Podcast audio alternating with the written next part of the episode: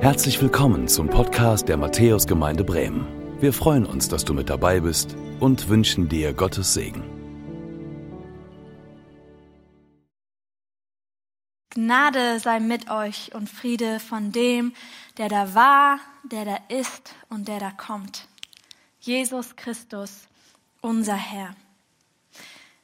Ich glaube daran, dass Jesus heute Morgen hier ist. Ich glaube daran, dass er weiß, ganz genau weiß, wie es dir geht. Und ich glaube daran, dass er sich freut, wenn du zu ihm kommst und ihm erzählst, was dich bewegt. Ich bete zu Beginn. Vater im Himmel, danke, dass wir bis hierher schon einen schönen Gottesdienst haben durften. Danke für die Sonne, die strahlt.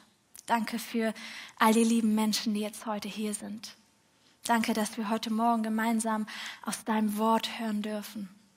Und Jesus, wir beten, dass du zu uns sprichst, dass du uns erfrischst, Herr, dass du uns neue Kraft gibst.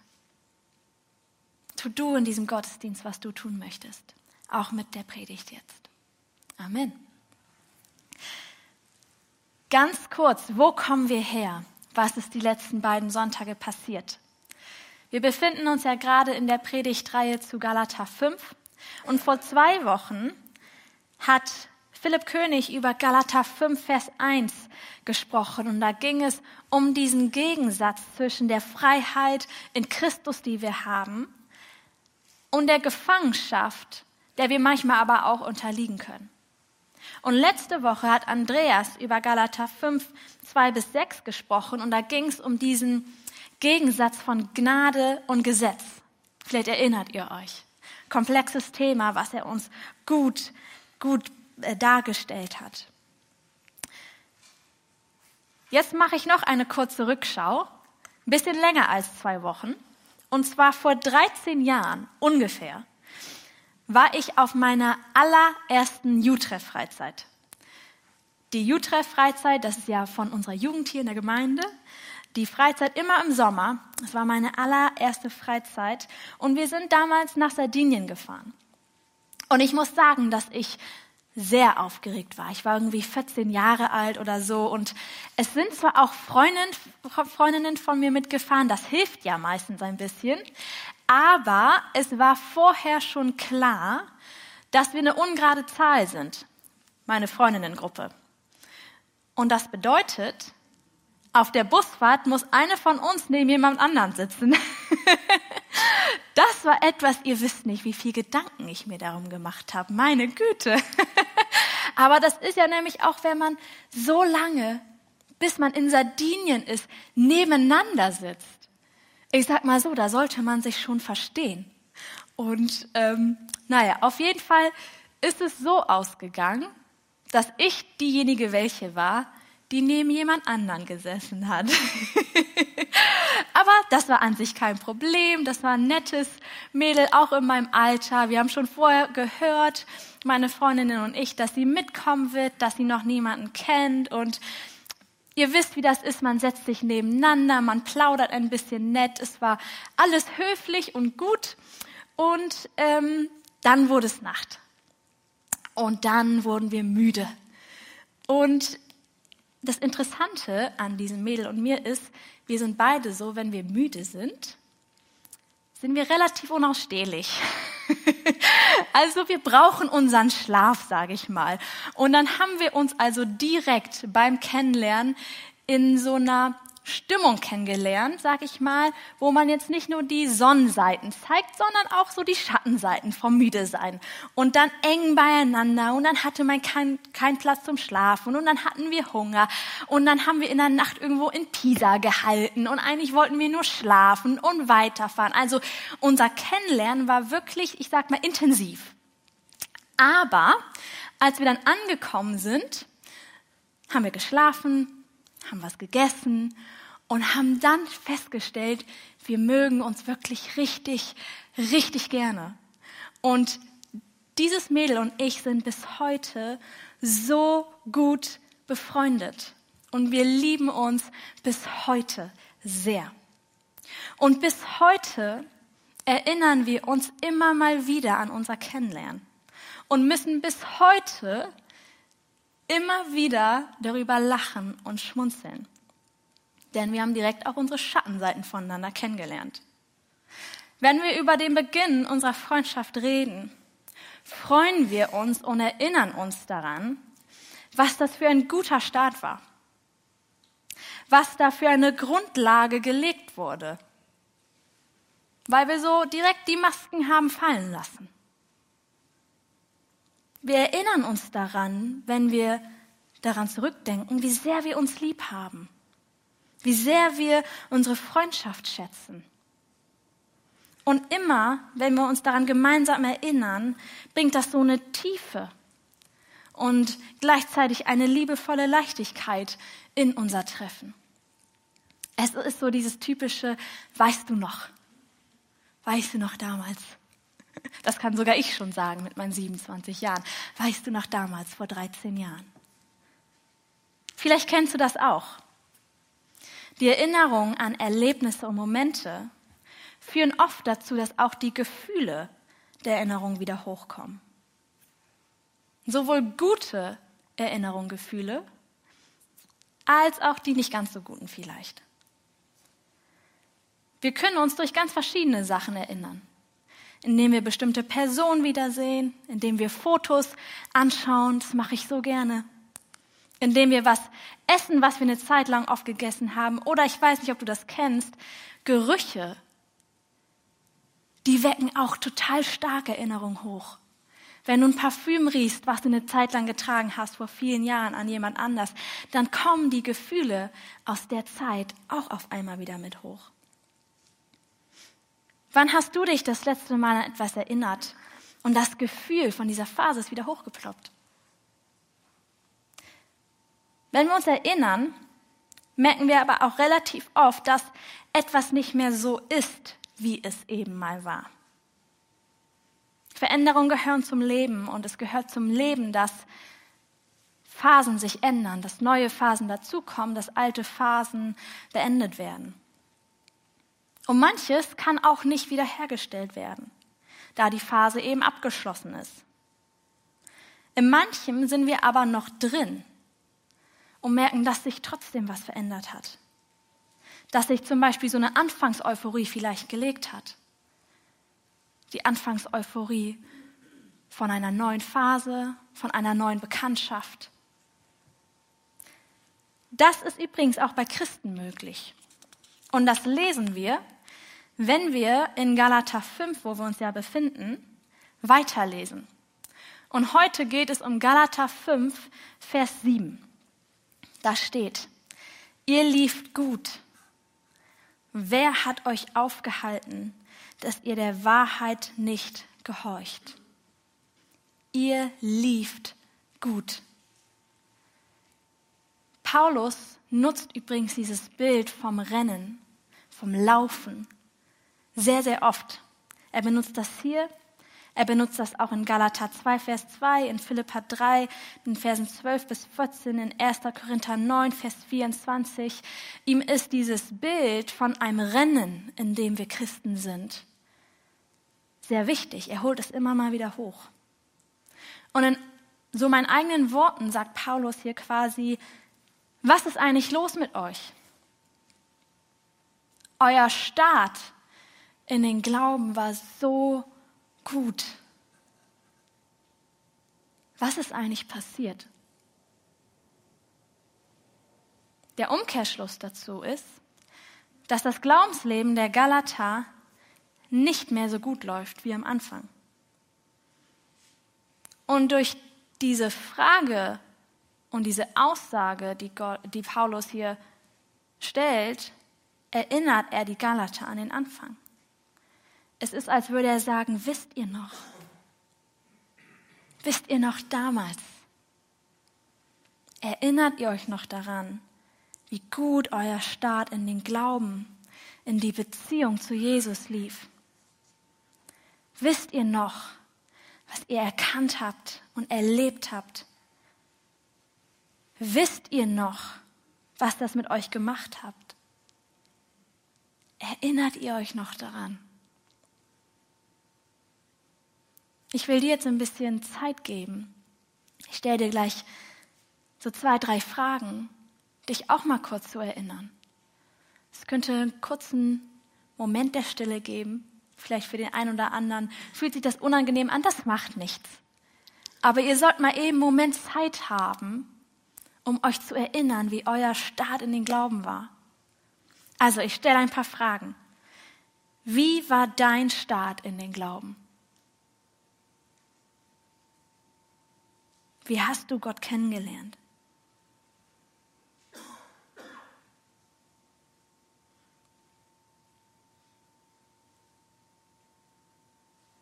Wie ging es dir vorher?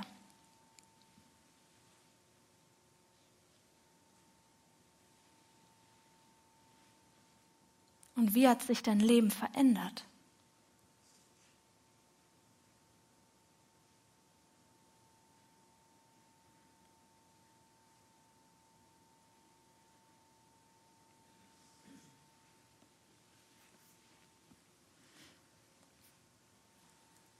Vor Kapitel 5 im Galaterbrief, wo wir uns gerade befinden, ist Paulus mit den Lesern seines Briefes einen ähnlichen Gedankenweg gegangen.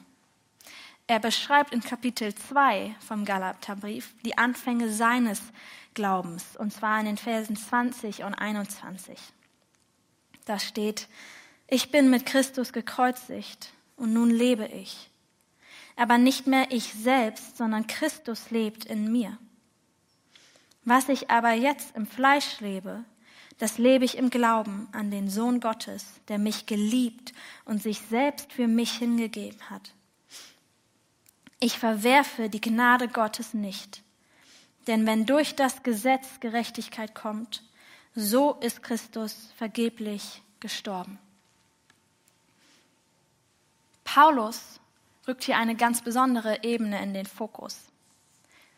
Ich und Gott. Mein Leben in der Gemeinschaft mit Gott. Mein Leben für Gott. Mein neues Leben. Mein Leben in Befreiung. Das ist der Anfang. Das ist die Grundlage unseres Glaubens.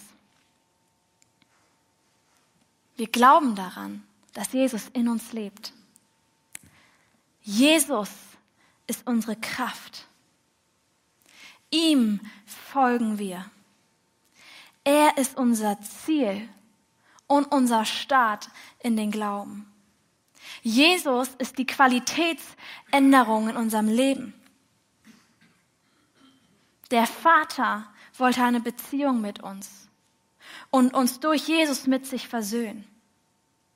Deshalb ist Jesus auf diese Welt gekommen hat das Reich Gottes eingeläutet, ist gestorben und von den Toten auferstanden. Dadurch hat er den Tod besiegt und dafür gesorgt, dass uns unsere Schuld vergeben wird und wir mit Gott eine Beziehung führen können. Jesus hat dafür gesorgt, dass wir die Ewigkeit bei Gott verbringen werden. Jesus hat uns befreit. Jesus ist unser Mittelpunkt. Jesus ist die Quelle unseres Lebens. Jesus ist unsere Lebensgrundlage. Und wir sind radikal von Gott geliebt. Wir sind liebevoll von Gott angenommen. Durch unseren Glauben ist dadurch alles neu geworden. So geht es los mit so viel Tiefgang, mit einer solchen Leidenschaft, mit einer solchen Liebe. Ich weiß noch, bei mir ging es los mit meinem Glauben auf einer Kinderfreizeit. Ich erinnere mich nicht mehr an viel von dieser Kinderfreizeit, außer dass ich irgendwie immer geweint habe, weil ich total Heimweh hatte. Und dann gab es diesen einen Abend, wo gesagt wurde, Jesus liebt dich und gefragt wurde, Willst du Jesus dein Leben übergeben? Und auf einmal habe ich verstanden, dass Jesus mich liebt. Alles hat sich verändert. Ich wusste auf einmal, ich bin nicht mehr allein. Jesus ist bei mir. Er vergibt mir. Er liebt mich wie niemand sonst. Er hilft mir. Und ich kann und brauche nichts dafür tun, außer Ja zu sagen. Und wisst ihr, ich war damals ein Kind. Ich habe nichts von irgendwelchen besonderen Theologien verstanden. Aber diese Sachen, die waren auf einmal in mein Herz geschrieben.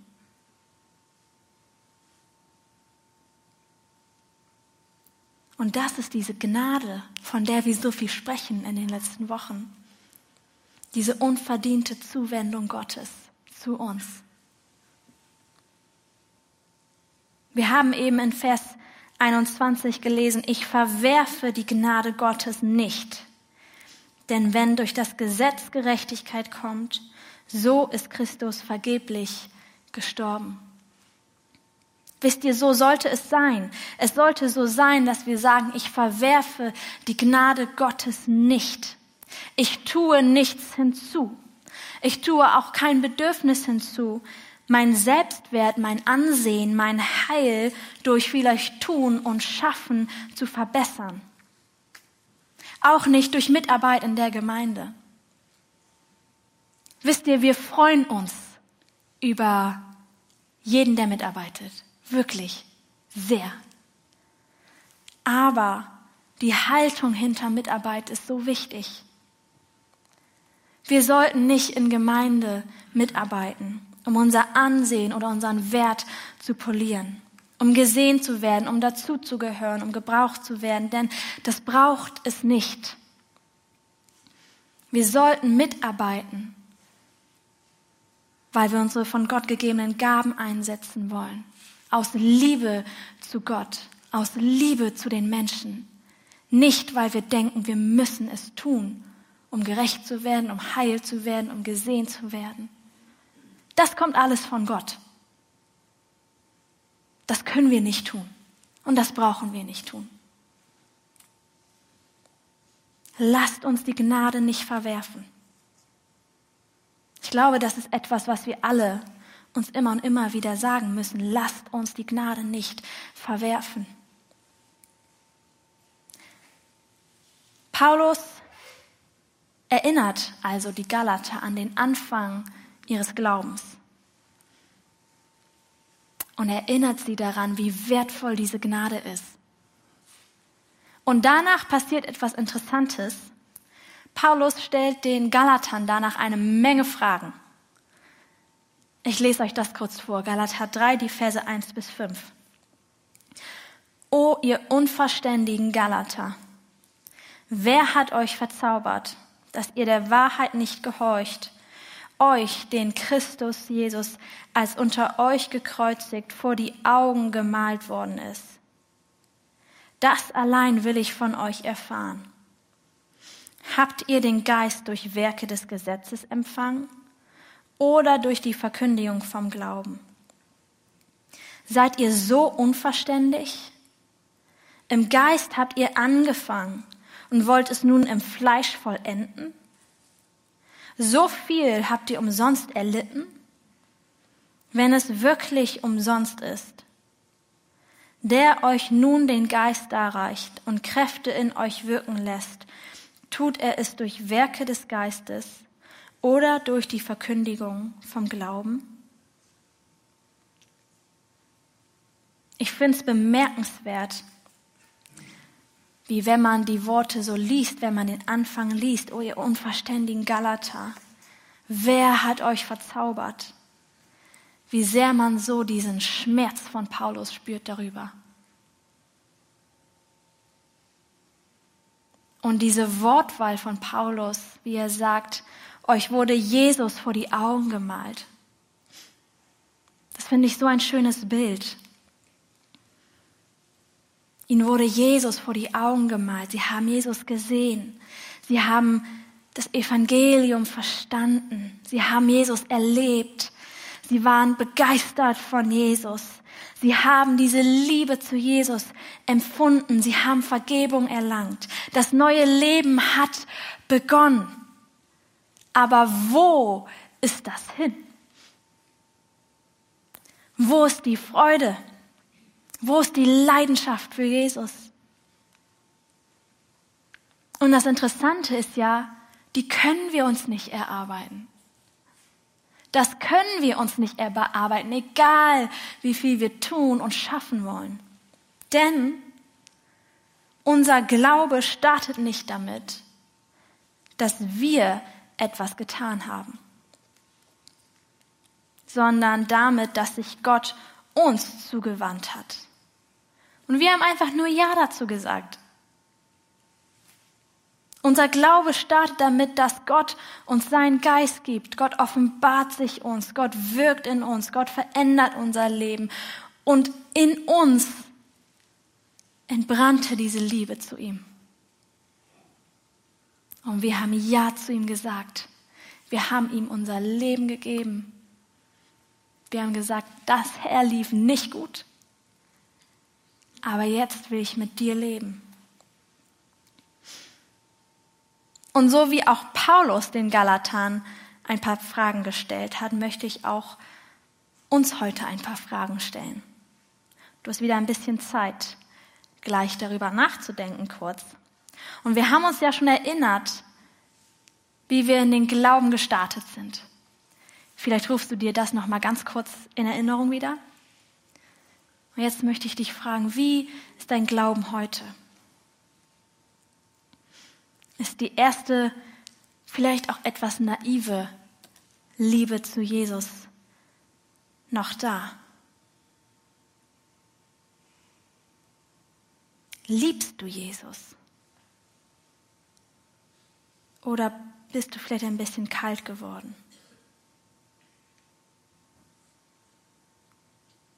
Versuchst du vielleicht auch durch dein eigenes Tun etwas dazu zu tun, etwas zu gewinnen.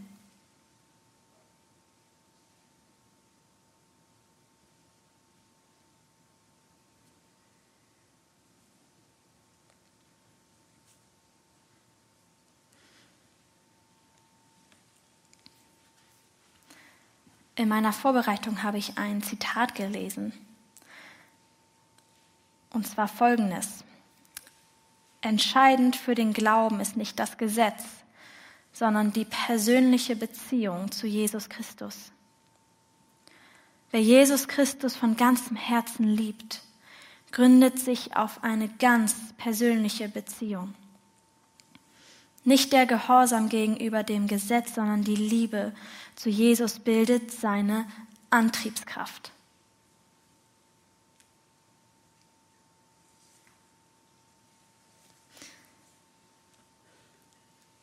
glaube, dass es uns allen gut tut, wenn wir uns immer mal wieder daran erinnern, wie wir in den Glauben gestartet sind, was das mit unserem Leben gemacht hat, wie es uns vorher ging, wie es uns danach ging, was wir dabei gespürt haben, was wir erlebt haben. Und wenn du sagst, bisher gab es eigentlich keinen Start in irgendeinen Glauben für mich, dann kann ich dir sagen, probier es aus. Es ist die beste Entscheidung deines Lebens. Ich glaube, es ist gut, wenn wir Gott auch für die Dinge immer mal wieder danken, die wir dadurch bekommen haben, die wir mit ihm erlebt haben. Ich glaube, dass es aber auch eben wichtig ist, dass wir immer mal wieder uns Zeit nehmen zu reflektieren, wie ist mein Glaubensleben denn eigentlich heute? Brennt die Liebe zu Jesus noch oder ist das Feuer eigentlich gerade so ein bisschen am Ausgehen?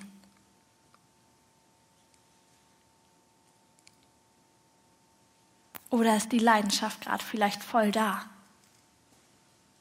Und ich rufe mir in Erinnerung, dass das ein Schatz ist, den ich bewahren will, den ich nähren will, der mir nicht verloren gehen soll. Und wenn wir das gemacht haben, ist es, glaube ich, aber auch immer wichtig, dass wir uns entscheiden, wie es weitergehen soll.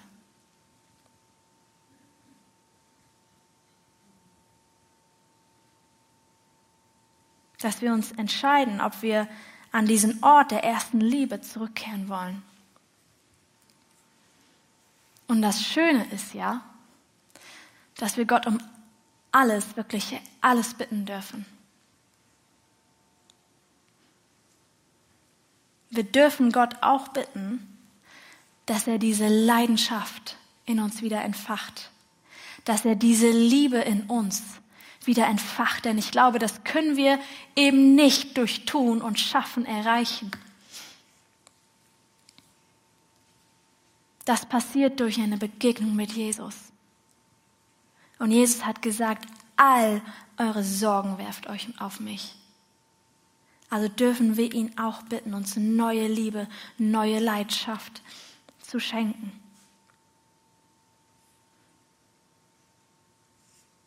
Und das war's schon für heute. Ein einziger Punkt, aber ich glaube so ein wichtiger Punkt, denn aus der Liebe zu Jesus heraus, das ist das, er ist die Quelle unseres Lebens. Ich bete. Jesus, danke, dass du uns zuerst geliebt hast. Danke, dass du uns radikal liebst. Mit allem, was wir sind, mit allem, wie wir sind, mit allem, was wir getan haben. Danke, dass uns nichts und niemand von deiner Liebe trennen kann, Herr. Und du siehst jetzt diejenigen unter uns, die sagen, oh, meine Liebe ist irgendwie erkaltet. Und du siehst auch uns, die wir sagen, Herr, ich brauche wieder neue Liebe. Ich brauche neue Leidenschaft. Und Jesus, so bete ich, dass du uns mit deinem Geist erfüllst. Und dass du diese Liebe in uns neu entfachst, Herr.